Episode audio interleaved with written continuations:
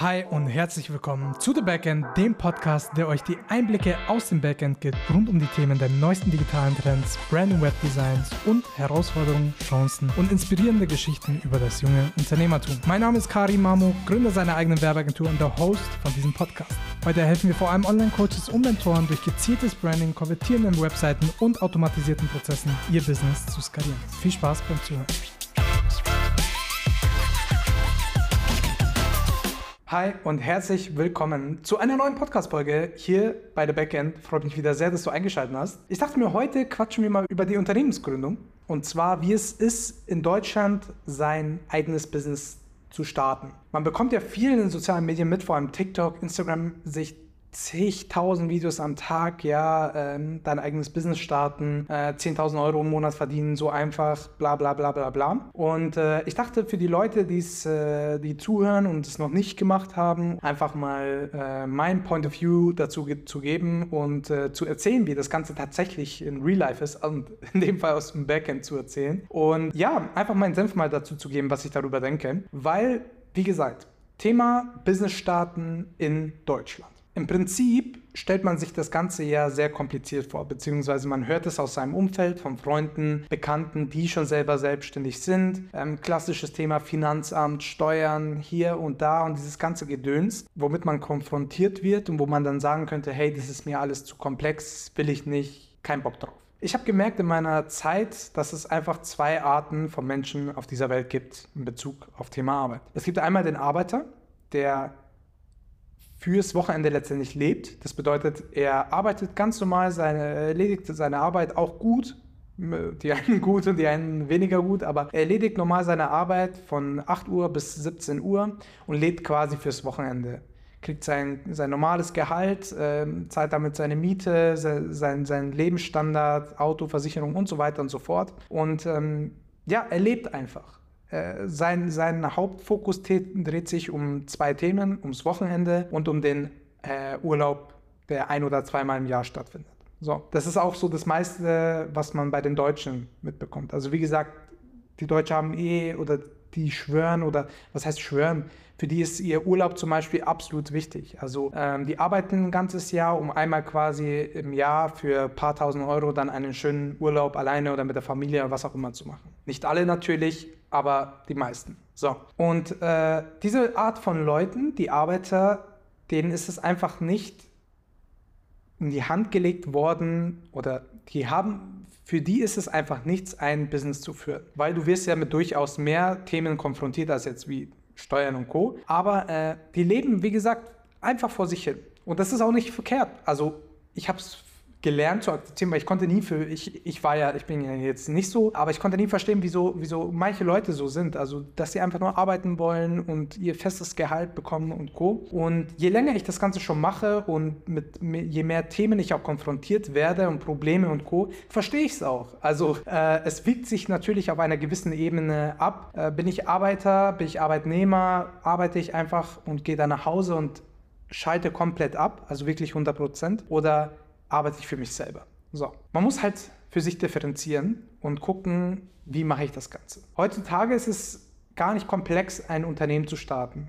So wie, die all, wie alle Leute das quasi auch erklären und sagen, es ist nicht komplex. Nein, du gehst am Ende des Tages zum Gewerbeamt, meldest dein Gewerbe an und schon bist du selbstständig, mehr oder weniger. Äh, hast quasi den ersten Teil schon mal gemacht, weil brauchst ein Unternehmen in Deutschland, steuerpflichtig, du musst deine Steuern abführen und so weiter und so fort. Und meldest halt dieses ganz easy beim Gewerbeamt an. Gehst ins Rathaus, dann kostet dich eine kleine Gebühr von, glaube ich, maximal 50 Euro und fertig. So, Gewerbe ist angemeldet paar Schritte kommen ja dann noch dazu. Und wie gesagt, ich erkläre das jetzt aus meiner Sicht.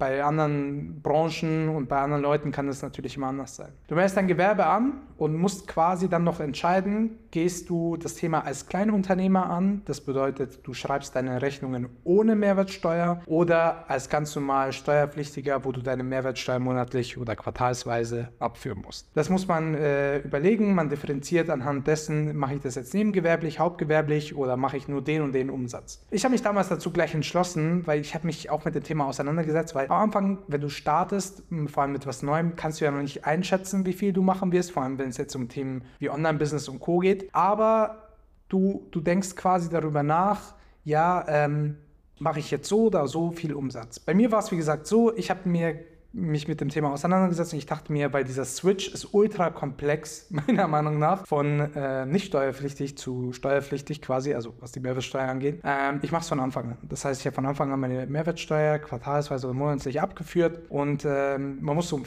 Fragebogen dazu ausfüllen. Ähm, ja, habe ich gemacht und äh, abgegeben und dann habe ich den größten Teil schon mal erledigt. So, dann sitzt du da hast absolut kein Wissen, weil es kann ja auch manchmal sein, dass du in deinem Umfeld keine Leute hast und einfach von dich heraus sagst, hey, ich starte jetzt ein, ein Geschäft, ich mache das. Thema Steuer.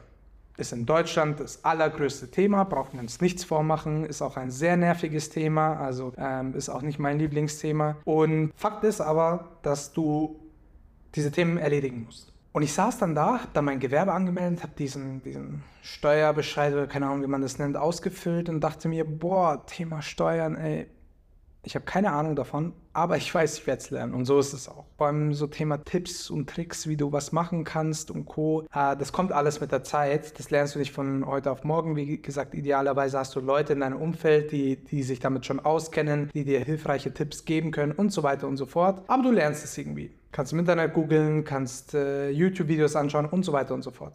Damit, wie gesagt, haben wir unser Fundament gelegt. Wir haben ein Business gestartet. Es ist also gar nicht schwer. Du gehst, wie gesagt, zum Gewerbeamt, entscheidest Kleinunternehmer oder nicht, wartest, bis du deine Steuernummer kriegst und kannst anfangen. Genauso habe ich es auch gemacht und habe dann nach und nach angefangen. Irgendwann wirst du, wie gesagt, mit diesen Themen konfrontiert und ab einer gewissen Größe brauchst du schon steuerliche Hilfen und, und Unterstützungen, weil irgendwann nimmt das, nimmt das Maß über. Also ich sag mal so, wo ich alleine war und meine paar Kunden gemacht habe, habe ich meine Buchhaltung alles selber gemacht. Zwar auch nicht ganz komplett richtig, weil ich es nicht besser wusste, was natürlich ein Fehler war, aber irgendwann kommst du rein und dann wirst du auch ein Pro damit und dann interessierst du dich auch für dieses Thema, weil ab einem gewissen Punkt fängt es an weh zu tun, diese ganzen Steuern zu zahlen. Jetzt haben wir, jetzt sind wir Unternehmer und haben mit unserem Business angefangen, haben unsere ersten Kunden abgewickelt.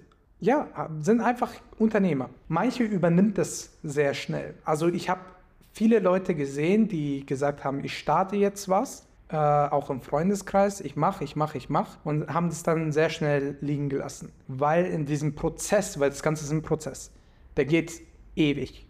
Also ich bin auch noch am Anfang vielleicht von diesem Prozess. Selbst nach vier Jahren bin ich immer noch am Anfang. Es läuft, es läuft, es läuft, es läuft. Also du musst ständig daran arbeiten und eben wenn es an gewissen Punkten mal schlecht läuft und nicht gut läuft, musst du erst recht weitermachen. Dadurch, dass wir in Deutschland aber sind, hast du die Möglichkeit, dir auch viele Hilfen zu holen. Sagen wir jetzt, du machst irgendwas Größeres und Co., kannst du dir einen Kredit holen, jetzt nicht nur bei der Bank, sondern Förderkredite, Beispiel KfW und so weiter und so fort. Was ich damals gemacht habe, was mir sehr geholfen hat, das empfehle ich jedem, der neu startet. Generell kurz gefasst oder nochmal äh, gesagt, Deutschland fördert sehr die Selbstständigkeit mittlerweile.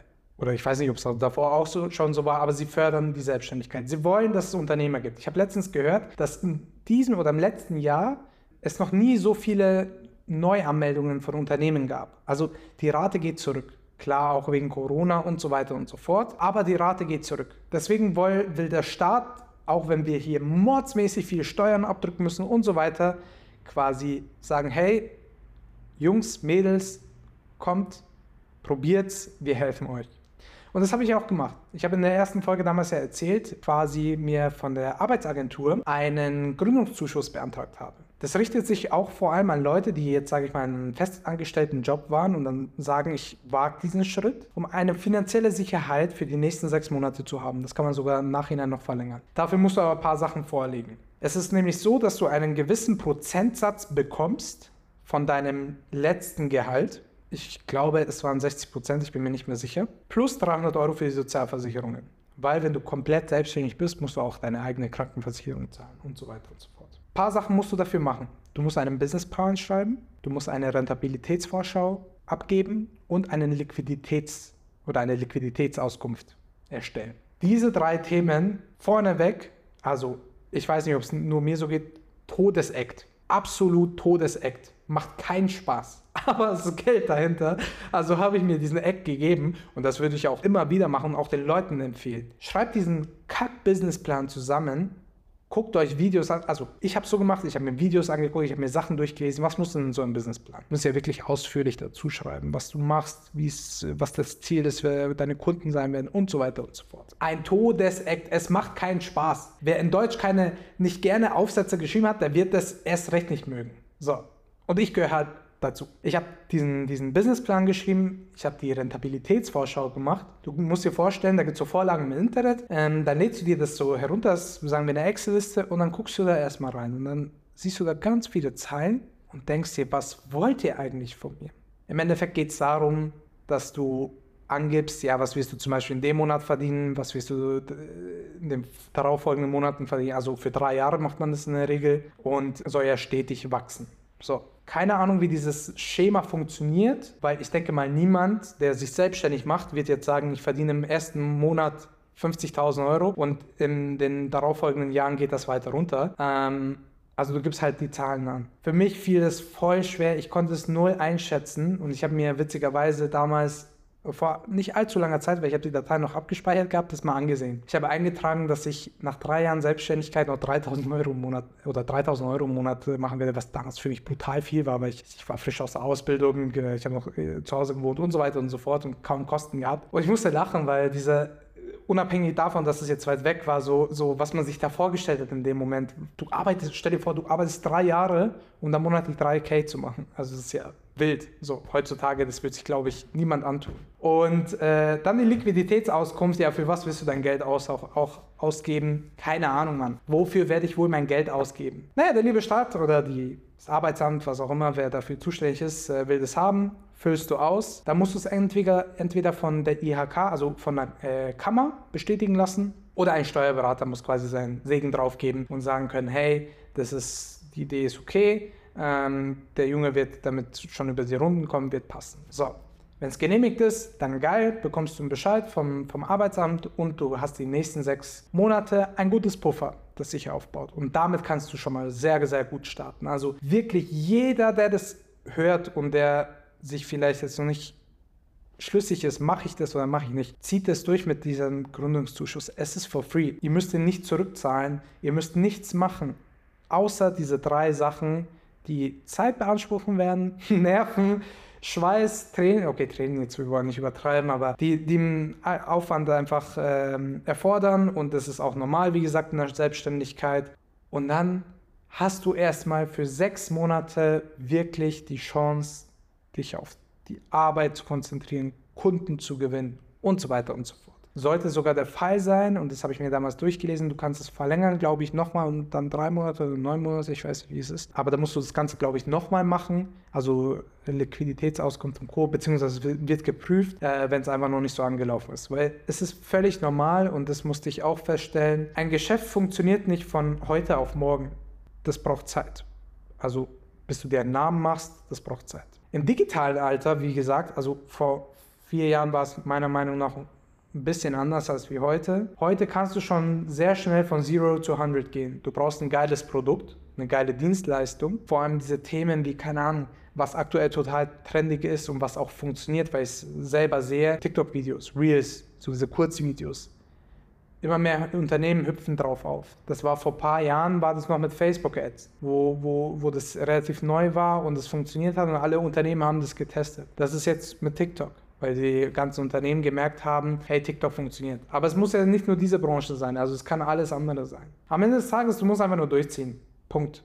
Und es ist gar kein Hindernis, wie gesagt, sein eigenes Unternehmen zu gründen. Man muss einfach nur dahinter bleiben. Man muss für sich selber entscheiden, will ich mein Leben lang arbeiten also Arbeitnehmer sein, oder will ich mein eigenes Ding machen? Weil, und das ist, glaube ich, auch vielen bewusst, es hat alles seine Vor- und Nachteile. Es ist jetzt gerade Samstag, 21.40 Uhr und ich hocke im Büro und nehme diese Folge auf. Das müsste ich bestimmt nicht machen, wenn ich hier Arbeitnehmer wäre. So, wenn ich Arbeitnehmer wäre, würde ich zu Hause auf meiner Couch, im Bett, wo auch immer liegen und würde nicht eine Milliprozent oder eine Millisekunde an die Arbeit denken müssen.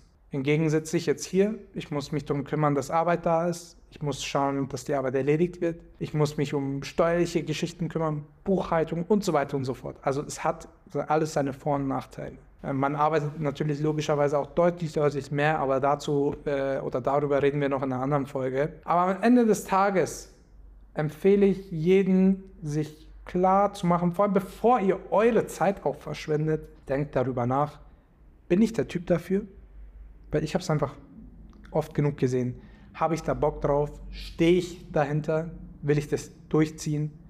Dass man mal auf die Schnauze fällt, das ist absolut normal. Dass man, dass man, dass man mal etwas nicht schafft, das ist absolut normal. Aber da muss man auch den Willen dazu haben, immer weiter und weiter und weiter zu gehen. Das wird hier langsam wie so, so, so Motivations-Podcast oder eine Motivationsfolge. Aber am Ende des Tages, ich will einfach nur sagen, zieht durch, Leute, wenn ihr Bock habt. Es gibt so viele talentierte Menschen da draußen, die haben so geisteskranke Ideen. Bestes Beispiel, ich liebe immer äh, Hülle der Löwen zu gucken, falls ihr das kennt. Was für Ideen die Leute da auftauchen, das ist ja geisteskrank. Also, wo ich in meinem Leben niemals drauf kommen würde, hauen die dann da raus. Hammer. Mega geil. Aber setzt euch nicht als Hindernis, ja, hm, viermal an mir, ja, Steuer, ich habe keinen Steuerberater, ich habe noch keinen Anwalt, ich habe noch kein Ding. Einfach machen, go for it. Ein Gewerbe ist morgen angemeldet und dann hast du, dann hast du das meiste schon, dann kannst du, dann kannst du dem Weg nachgehen. Und äh, ja, ich hoffe, ihr konntet ein bisschen was aus der Folge mit äh, aufnehmen. Das war jetzt mal einfach mein persönlicher Blick dazu und meine Meinung dazu. Ich hoffe, euch hat die Folge gefallen. Vergiss nicht ein äh, Like, Abo, Kommentar, was auch immer da zu lassen. Und schaut gerne auch auf Instagram vorbei. Und wir hören uns bei der nächsten Folge. Bis dann!